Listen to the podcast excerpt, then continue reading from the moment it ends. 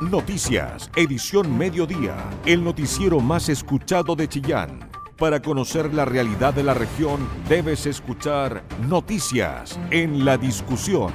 Con tu voz, somos todas las voces.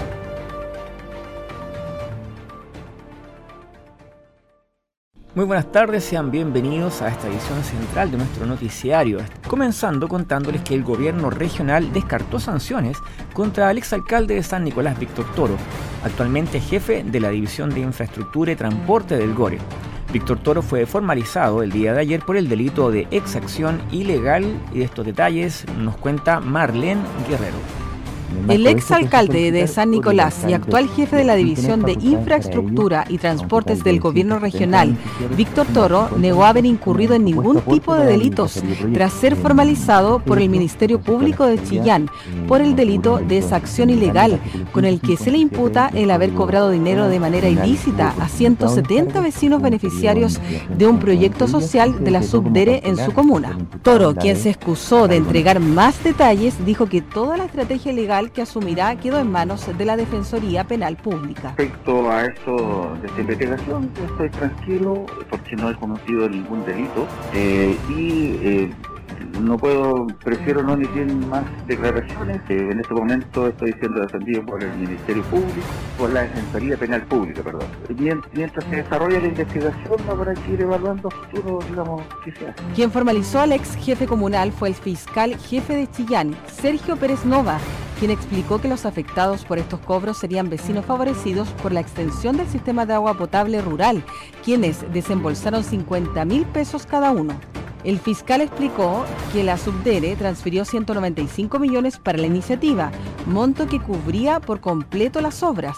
En el marco de ese proceso solicitatorio, el alcalde exigió, sin tener facultades para ello, a un total de 170 beneficiarios la suma de 50 mil pesos como un propuesto aporte para el referido proyecto. Este hecho, en Fiscalía, eh, configura un delito de excepción ilegal del artículo 157 del Código Penal. El tribunal tuvo por comunicado los cargos, un periodo de investigación de 120 días y se decretó como cautelar al imputado la de arraigo nacional.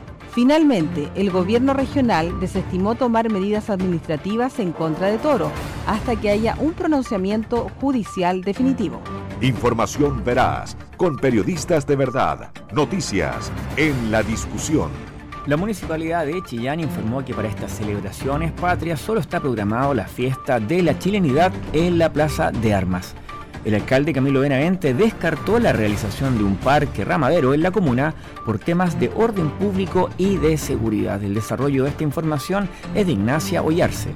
En 2020-2021, producto de la pandemia, las celebraciones de fiestas patrias se vieron afectadas por las restricciones sanitarias, desapareciendo las ramadas y principales actividades tradicionales.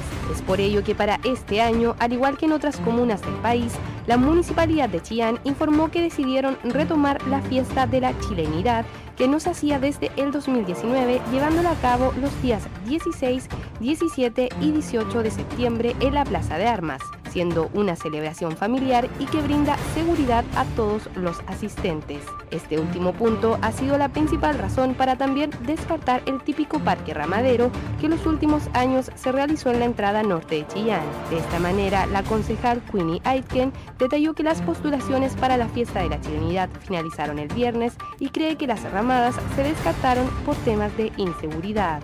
Solo nos informaron de la fiesta de la chilenidad que está en licitación ahora y que las postulaciones cerraron el viernes, si no me equivoco, para las organizaciones.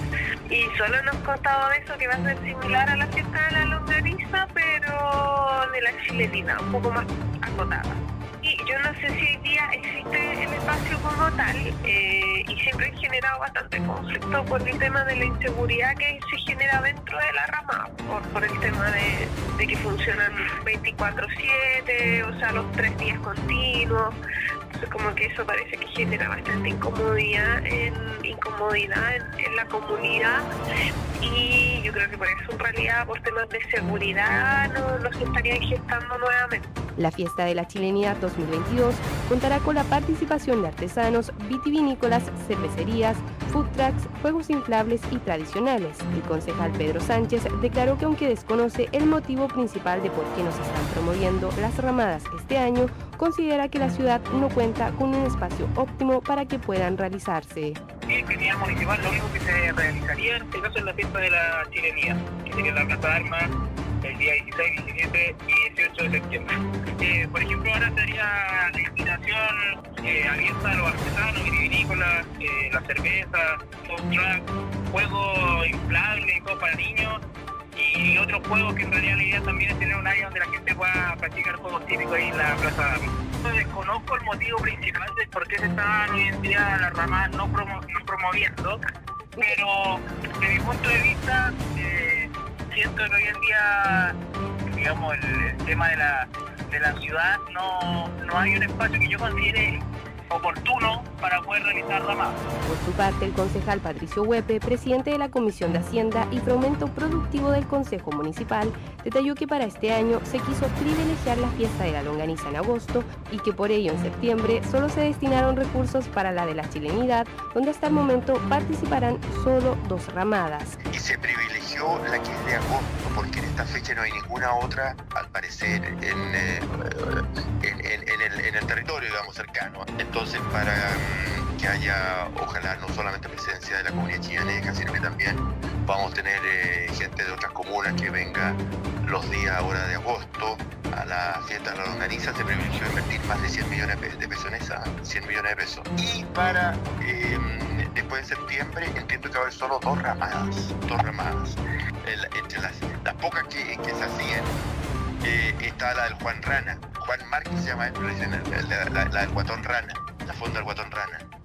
Eh, em, él está bregando porque hay una tercera, pero hasta ahora para fiestas patrias solo va a haber dos en la misma en la misma orilla de la, de la plaza de armas. No aquí ramadero, sino que solo dos ramadas y ojalá que pueda haber una tercera con don Juan Márquez Finalmente, el alcalde Camilo Benavente comentó que los ramaderos tendrán un espacio en esta fiesta, pero hemos querido concentrar los esfuerzos en realizar una sola celebración que garantice alegría y seguridad al público.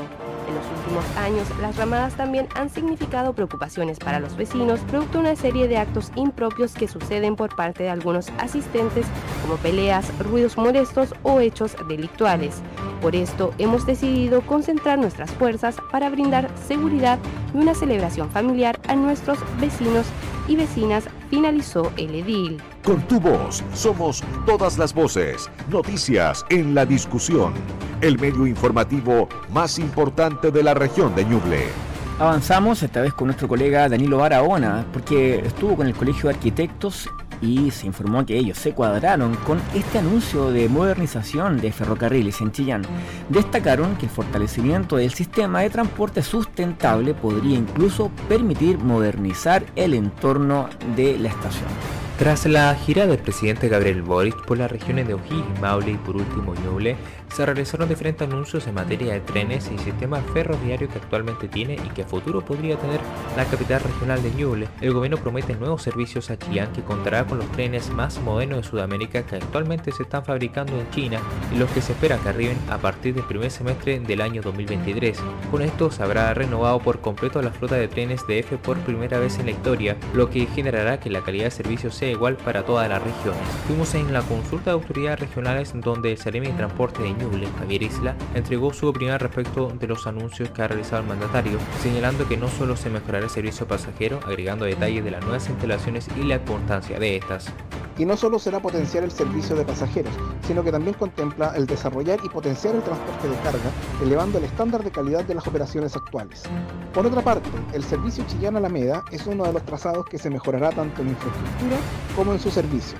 A su vez, con el centro de desarrollo del centro de mantenimiento se espera que sea un polo estratégico dentro de la logística nacional, siendo el segundo más importante del país después del que se encuentra en la región metropolitana.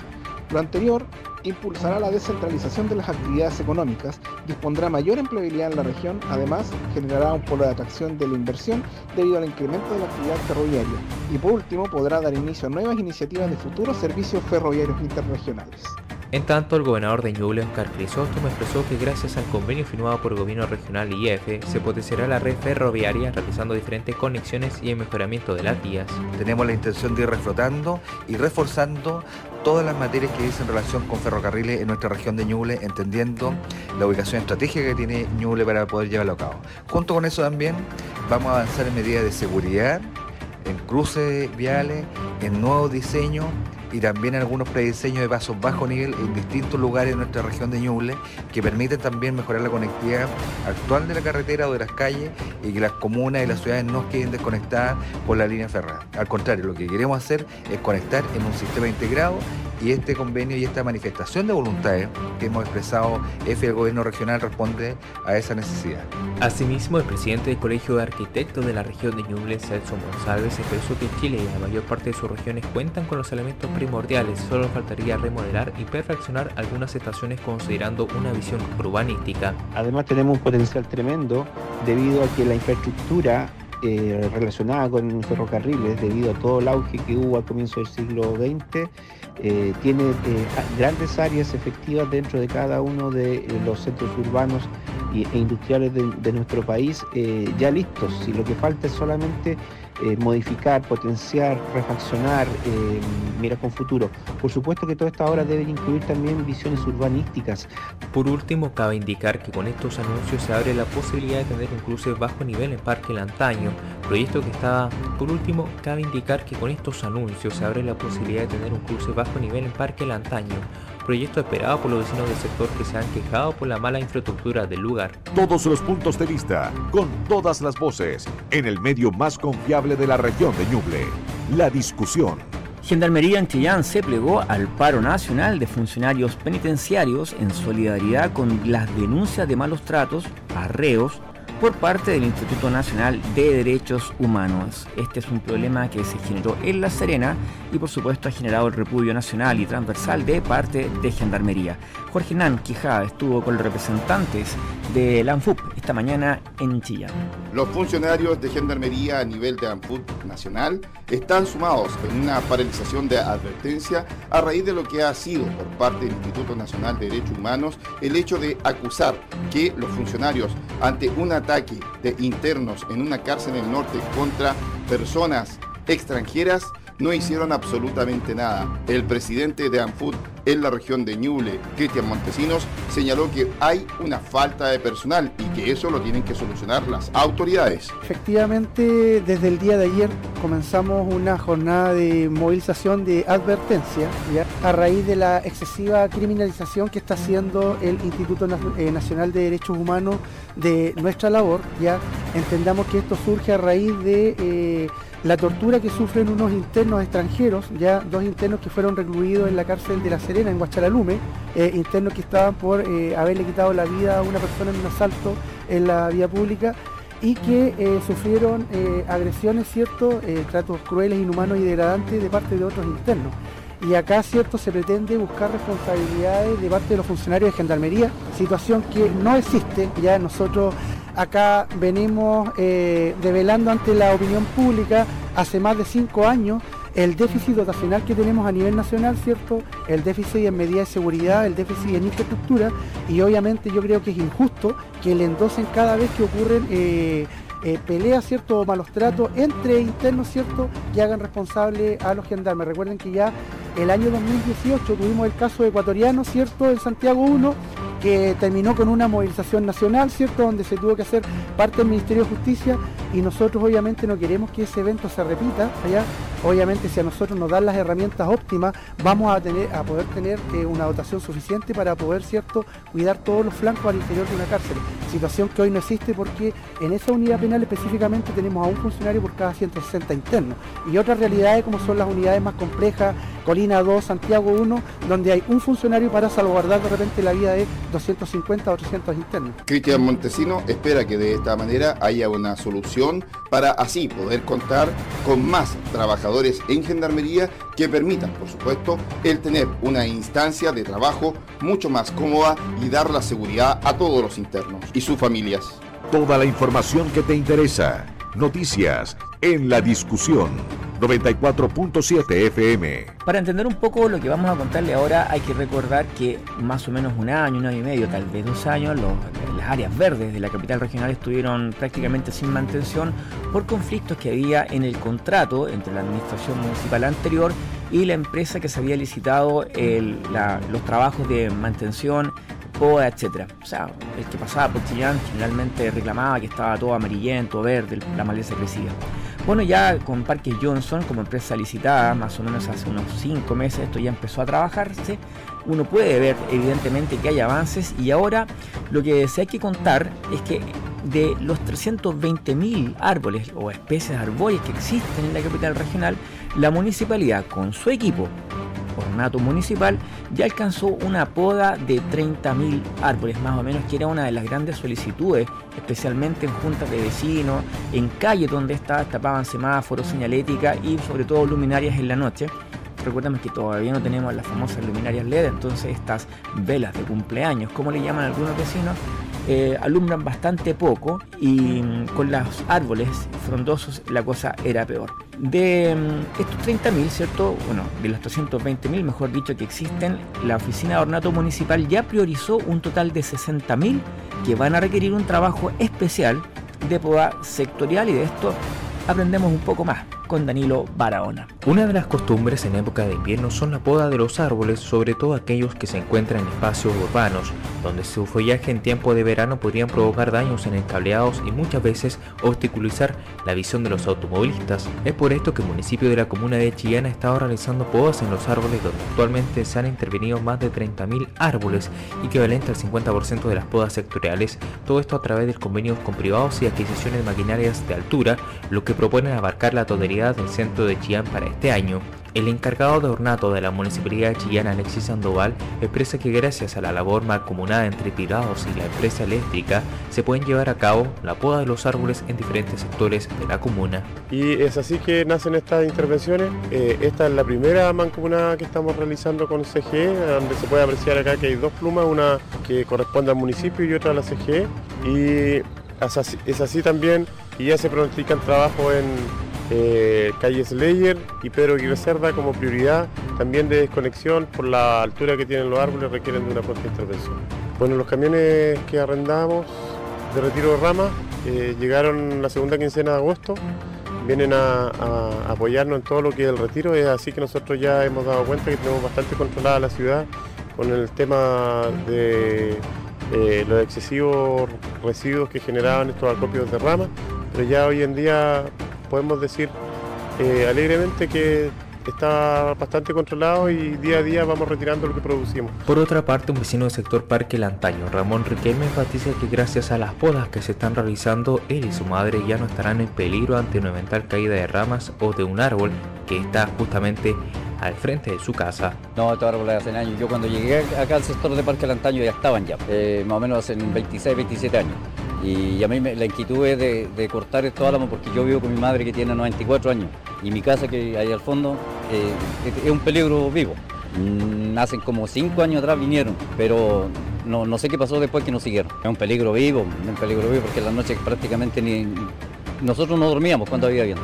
No, yo totalmente agradecido principalmente del alcalde, del alcalde que me, me atendió muy bien, no conversé con él directamente, pero hasta me devolvió los llamados. Muy agradecido, muy agradecido. Cabe indicar que existen más de 320.000 árboles en la capital regional de Ñuble, de los cuales se priorizó solamente 60.000 para su respectiva poda. Porque tu opinión nos importa. Escuchas noticias en la discusión y encabezados por universidades locales se está realizando en Ñuble el primer encuentro académico y ciudadano para determinar las prioridades públicas y privadas del mundo científico en la región.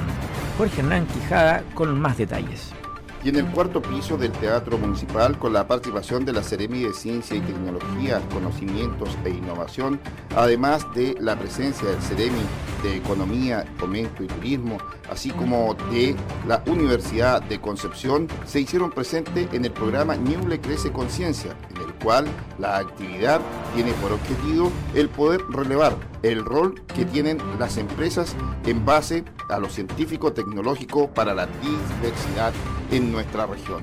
Pasemos a escuchar en primer término a Sofía Valenzuela, quien es Cereme de Ciencia y Tecnología. Esta actividad de Ñuble crece con, Ñuble crece con ciencia. Es una actividad que estamos organizando colaborativamente desde la Seremía de Ciencia, Tecnología, Conocimiento e Innovación, Seremía de Economía y eh, la delegación el objetivo es, eh, a través de nuestro Ministerio de Ciencias, se han financiado empresas de bases científicas tecnológicas que se llaman Startup Ciencia. En nuestra macrozona que eh, abarca las regiones de O'Higgins, Maune, Ñuble y Biobío, tenemos alrededor de 20 empresas que han sido financiadas con recursos de hasta 120 millones por año. Eh, y de estas 20 empresas, hoy en día tenemos cerca de 12 de ellas presentes, las cuales van a dar a conocer qué es lo que ellas hacen la mayoría de estas empresas están localizadas en Biobío y no obstante aquello hay dos de Ñuble. Pero a nosotros nos interesa que este tipo de emprendimiento de empresa de base científica tecnológica tengamos muchas más en una región nueva como es Ñuble, porque estamos convencidos que la ciencia y la tecnología puede hacer que la región crezca y sobre todo una región naciente como lo es Ñuble. Yo creo que lo, que falta, las cosas están, los talentos están, las personas están, hay que crear lo que se llama un ecosistema y esperamos que a través de esta actividad, porque tenemos aquí el CEREME le vas a contar un poco más quiénes son nuestros asistentes, eh, creemos que teniendo este ecosistema nos vamos a poder ir eh, empoderando más como región, teniendo más empresas de base científico-tecnológicas que sean más sustentables ambientalmente entonces, en ese sentido, talento está, debe estar por ahí en alguna parte y eso es lo que queremos descubrir hoy en día. Por su parte, el Ceremi del Medio Ambiente, Mario Rivas. Sin duda, de la Ceremi del Medio Ambiente, mucho levantamiento de información. En la región tenemos muchos desafíos, muchas brechas de carácter ambiental. Existe una escasez hídrica, existe un cambio climático latente que afecta no solo a la biodiversidad, sino también a la población en general. ¿Cómo enfrentamos eso? Justamente es a través de innovación, a través de emprendimiento de base científico-tecnológica, que ofrezcan soluciones en esta materia para resolver estas soluciones, para avanzar en conjunto. Lo, decía la Seremi de Ciencia, cómo poder articular esto es clave para nosotros. A nosotros nos interesa conocer cuáles son estas empresas, cuáles son estos emprendimientos, poder participar, saber orientarlos si es que tienen necesidades Junto también al Ceremi de Economía hemos hablado de cómo fomentar la economía circular, lo conversamos también con la visita del ministro hace pocos días atrás, y en esa materia vamos a estar apoyando fuertemente. El Ceremi de Economía, Eric Solo de Saldívar. Bueno, para nosotros como Ceremi de Economía, Fomento y Turismo es muy importante participar de este tipo de instancias, ya que promueven el diálogo y conocimiento justamente en torno a los temas de ciencia, tecnología e innovación los cuales son muy relevantes en el contexto de región en que nos encontramos el día de hoy, ya que justamente son estos temas eh, los que le agregan mayor valor a la producción local. Por eso en esta instancia no solamente están las empresas que se han adjudicado fondos a través del Ministerio de Ciencias, sino que también empresas locales para que exista este traspaso de información. Uno de los compromisos que tenemos como gobierno del presidente Gabriel Boric es justamente incentivar eh, mayores procesos de desarrollo e innovación. Por eso, por ejemplo, en el proyecto de ley de reforma tributaria, nosotros vamos a bajar impuestos a las empresas que inviertan en desarrollo y en inversión. Y lo que esperamos de este tipo de instancias es justamente la retroalimentación entre las empresas locales y las empresas de la macrozona centro-sur, justamente para el traspaso de conocimiento y para el mayor y mejor desarrollo de nuestras eh, empresas locales. La actividad contó con la presencia de varias empresas, en su mayoría provenientes de la región del Biobío, en donde ya se está trabajando en esta materia. Con tu voz somos todas las voces, noticias en la discusión el medio informativo más importante de la región de Ñuble. Les contamos ahora que un equipo de la UNESCO se trasladó hasta el Liceo Polivalente de San Nicolás. Esto para conocer la experiencia académica de este establecimiento que ha hecho noticia solo por cosas buenas y poder replicar su modelo educativo. Danilo Barahona nos cuenta más. Hoy el Liceo Polivalente de San Nicolás se viste de gala, ya que durante la jornada de la mañana y en restos del día, la Organización de las Naciones Unidas para la Educación, la Ciencia y la Cultura a través de sus delegaciones regionales para América y el Caribe estarán realizando actividades en el emblemático liceo en el marco de conocer la dinámica dentro del establecimiento y también sembrar nuevos planes para el futuro de la educación. El director del Liceo Polivalente de San Nicolás, Víctor Reyes, expresó que es un orgullo recibir a la UNESCO y acoger en reconocimiento al trabajo de los profesores y a todas las personas que trabajan activamente en el establecimiento. Bueno, un tremendo orgullo que la UNESCO eh, quiera visitar un colegio público y, reconocer eh, lo que nosotros hemos hecho en, esta larga trayectoria de, defensa de la educación pública en la región de Ñuble y, en Chile. de que, imagínense ustedes, expertos internacionales quieran conocer eh, cuál es la dinámica que han propiciado los profesores y cuáles han sido los impactos que esto ha provocado en, en, la zona, no solamente en San Nicolás, sino que en todo el contexto regional y también en otras regiones y cómo el trabajo de este colegio público ah, eh, también eh, ha permitido ser compartido por muchísimos colegios que nos visitan todas las semanas. Asimismo, Víctor Reyes enfatiza que la visita de la UNESCO podrá apoyar en las nuevas técnicas de la educación, donde se podrá entregar conocimientos más actualizados de las prácticas educacionales y también mejorar en la perspectiva de género. También el rol docente, cuál, cuál debe ser el nuevo, eh, el nuevo paradigma ¿no cierto? de los profesores ver el uso de las tecnologías, cómo, cómo, la tecnología va permeando el, currículum y cómo va siendo parte de este, de este nuevo imagen y de nueva postura que tendría la educación de aquí el año 2050. Obviamente la equidad de género, ya que nosotros hemos avanzado, pero, pero hay un tema que está en permanente cambio. La oferta técnico profesional, viene un, experto en, el área queremos que, ellos, que él converse con los profesores del área TP, con los estudiantes y, saber la, la, opinión que él tiene respecto a esta área tan importante dentro de la educación. Cabe mencionar que el Liceo Polivalente de San Nicolás es reconocido por su excelencia académica, llegando a ser uno de los colegios con mejores resultados académicos a nivel nacional. Toda la información que te interesa. Noticias en la discusión 94.7 FM. Cambiamos al frente político porque en el mundo político local se está cuadrando ya con el servicio electoral tras el cuestionamiento que surgió desde la oposición. En tanto, ya están disponibles los listados de vocales reemplazantes quienes no podrán excusarse en forma previa. Isabel Charlín. Las acusaciones de un posible fraude que han sido ampliamente difundidas en contra del servicio electoral en redes sociales generaron un apoyo transversal hacia el organismo desde el mundo político. Es más, la mesa y los comités parlamentarios de la Cámara de Diputadas y Diputados recibieron al Consejo Directivo para darle su respaldo. Los cuestionamientos tomaron como base la aparición de personas fallecidas en el padrón electoral o personas que debieran estar inhabilitadas por condenas apenas aflictivas, que siguen figurando como habilitadas. Sin embargo, ambas situaciones denunciadas, según consignó el CERVEL, se explican porque el registro civil o el Poder Judicial no habrían informado en tiempo y forma al organismo. Al respecto, la diputada de la UDI, Marta Bravo, sostuvo que no es bueno fomentar la idea de que las instituciones no dan garantías, pero sí hay cosas que mejorar, dijo. No es bueno fomentar la idea de que las instituciones no dan garantías para un proceso eleccionario, sobre todo tan importante como este.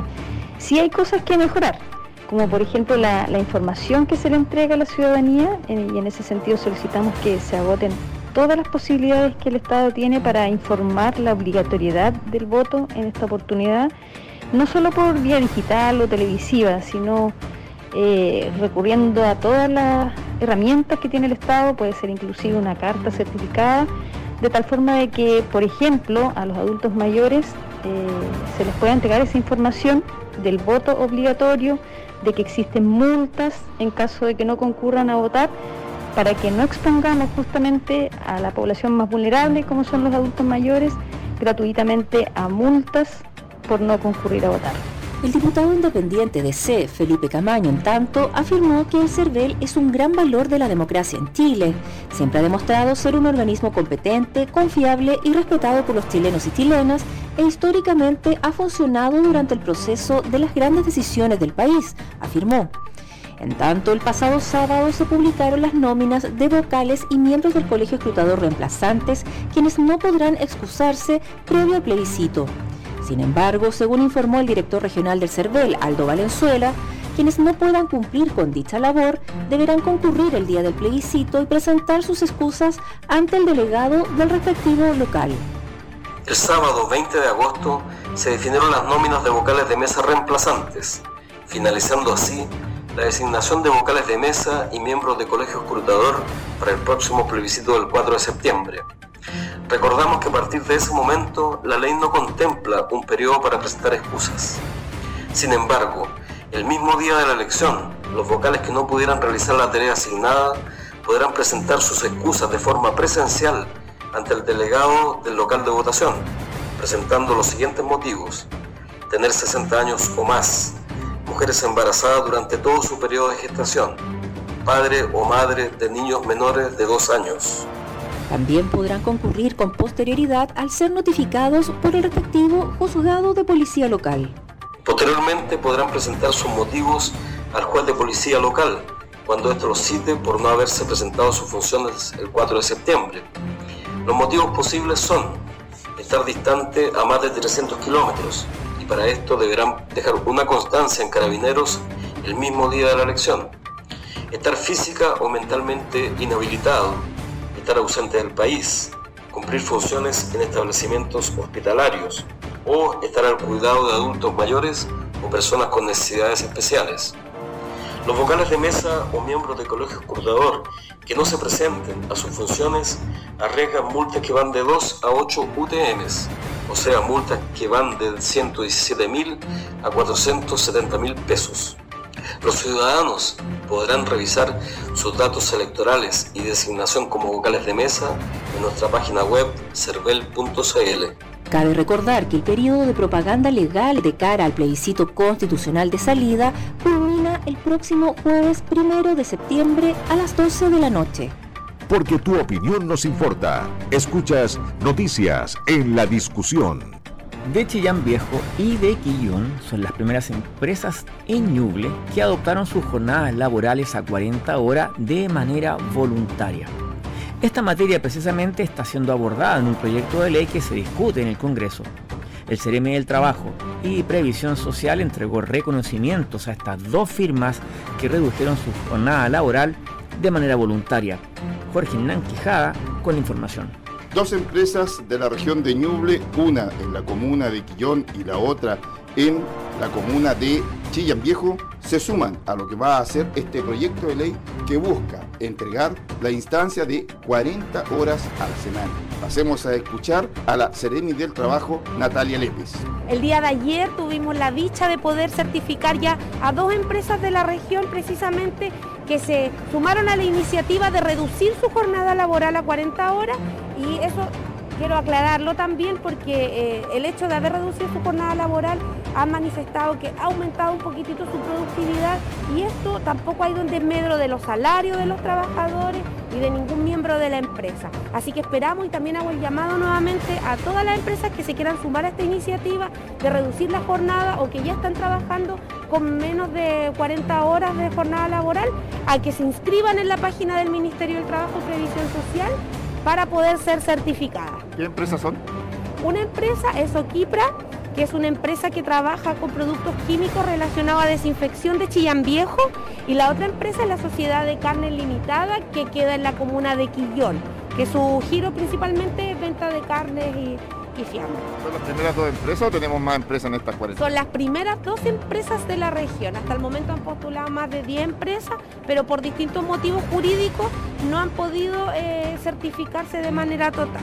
Pero sabemos que hay más empresas, hemos estado en distintos encuentros y que también realizan la OMIL respecto a ello y ya nos han manifestado que tienen intención de querer inscribirse y poder eh, certificarse posteriormente. Una iniciativa que espera se siga permitiendo el sumar a otras empresas que vayan cumpliendo con los requerimientos para de esta manera poder tener más empresas que entreguen una mejor calidad de vida familiar a sus trabajadores. Información veraz, con periodistas de verdad. Noticias en la discusión. Nos cambiamos a lo cultural, les contamos que a partir de hoy arranca una exposición itinerante de fotografías de álbumes familiares, llamadas microarchivo y que corresponden a fotos que fueron donadas por diferentes familias de Chillán a la biblioteca municipal. Esta muestra incluye material incluso de fines del siglo XIX y van a estar siendo exhibidas en los paraderos de la locomoción colectiva del centro de la capital regional. Las primeras fotografías ya comenzaron a instalarse esta mañana en cinco paraderos ubicados en Avenida Libertad entre calle Brasil y 18 de septiembre, mientras que el resto serán expuestas después del 18 de septiembre. Eh, obviamente hay una fecha de plebiscito ahí que hay que tener cuidado con las manifestaciones, son fotografías únicas, simples, y la idea es tratar de que no se vandalicen. De todas maneras, sobre la dinámica, formatos que va a tener esta exhibición, nos contó Leonardo Escalona, quien es el encargado del archivo fotográfico patrimonial de la Biblioteca Municipal de Chillán. No son donaciones que nos han llegado al archivo durante el último año, fotografías de familiares, de, de trabajo, de instituciones, retratos, fotografías de espacios públicos, las fotografías más antiguas que nosotros tenemos puestas este año deben ser de finales de 1800, siglo de 1900. Cuesta leer bien las imágenes porque nosotros nos quedamos en la que nos los, los.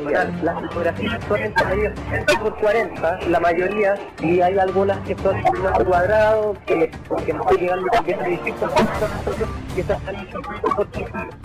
La inauguración oficial de todas maneras se va a realizar mañana con un recorrido realizado por las autoridades municipales por la calle Libertad. Bueno, claramente hubo un problema técnico ahí con la cuña que nos entregó Leonardo Escalona, pero él estaba contando, ¿cierto?, que son fotografías de 40 por 60 más o menos, que la idea es poder ponerla en más de 50 paraderos dentro de Chillán van a ser constantemente cambiadas, obviamente esto es muy experimental, eh, la idea obviamente es poder mantener esta exposición que va a mostrar eh, archivos de fotografías familiares de, ellos en, un paseo, también algunas fotografías que son testimonio de ciertas actividades laborales que había antes en la ciudad y que ya han desaparecido, oficios, trabajos que ya no existen, que fueron fotografiados afortunadamente por alguna persona y quedaron ahí guardadas en las casas de los vecinos más antiguos de Chillán.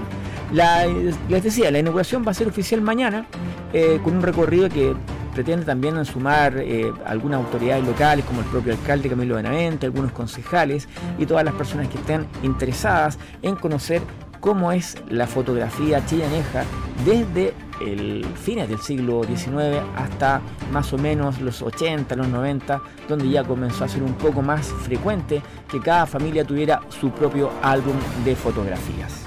Periodismo regional con noticias de verdad. Noticias en la discusión. Noticias, edición mediodía. El noticiero más escuchado de Chillán. Periodismo regional con noticias de verdad. En la discusión. Con tu voz somos todas las voces.